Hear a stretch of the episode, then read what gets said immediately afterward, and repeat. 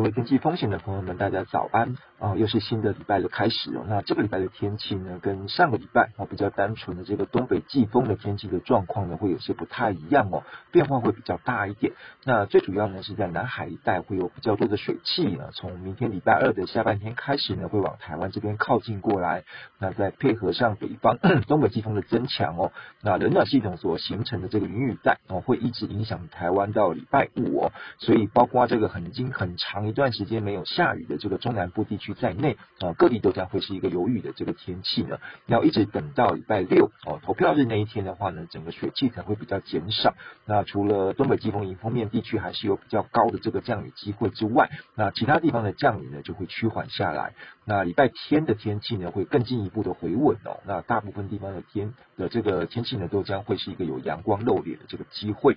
那如果比较详细一点来看的话呢，今天礼拜一哦。白天呢，我们还是受到这个东北季风的影响哦哦，迎风面包括这个大台北的东侧啊，基隆北海岸、宜兰花莲、台东、恒春半岛，还有中南部的局部山区呢，都有一些短暂阵雨的这个机会哦，雨势并不大哦。那其他西半部地区呢，则还是一个晴到多云的天气啊。不过从夜晚到清晨这段期间呢，比较容易有一些低云啊或是雾发生的机会啊，可能会影响到这个能见度哦。所以行车用路的朋友呢，可能要多加注意这个安全。那从今天晚上开始到明天礼拜二，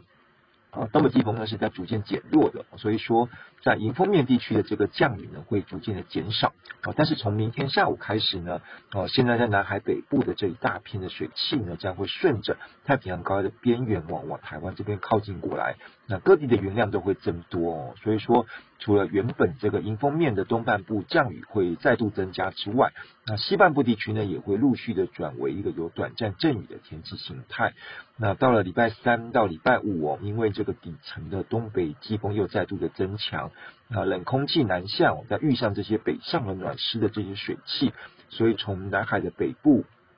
大陆华南的上空一直到台湾的附近，哦，可能会形成这个大范围的云雨带哦，所以说，呃，各地都将会是一个有雨的天气。那尤其是在中部、北部还有东北部，啊，局部地区的这个累积雨量还会比较多一点哦，所以说要提醒大家要留意。那尤其是已经很久都没有下雨的这个中南部地区哦，这次的天气的转变呢，大概会是一个全台湾的转变哦，所以说变化的程度会比较大一点。那下雨呢，也会干扰到很多活动的进行哦，所以说可能要提早做好一些准备。那到了礼拜六哦，投票日的这一天。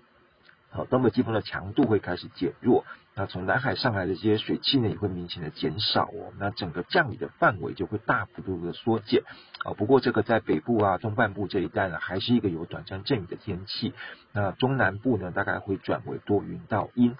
那礼拜天呢，台湾附近的风向会转为偏东风到东南风哦。除了在迎风面地区呢，还是有一些局部的短暂阵雨之外，那其他地方的天气呢，就会更进一步的好转了。阳光会露脸，天气也会比较稳定，那比较适合安排这个假期的活动。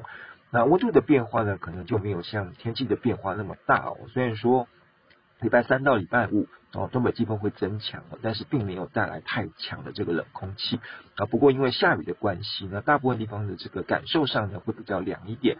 啊，北部东半部的高温呢是在二十三到二十六度，那中南部的高温呢也有机会降到二十六到二十八度左右哦。那到了下个这到了这个周末呢，东北季风会减弱，啊，天气会好转，所以各地的温度呢又会明显的上升哦。那尤其是 中南部的高温呢，可能又会有机会来到三十度以上。所以说整体来看呢，还是一个暖秋的一个情况哦。短时间之内呢，还是没有比较明显的冷空气要南下的机会啊。如果想要有比较凉的这个温度啊，可能还要再等一段时间。好，以上气象呢是由呃天气风险吴胜宇提供，谢谢大家。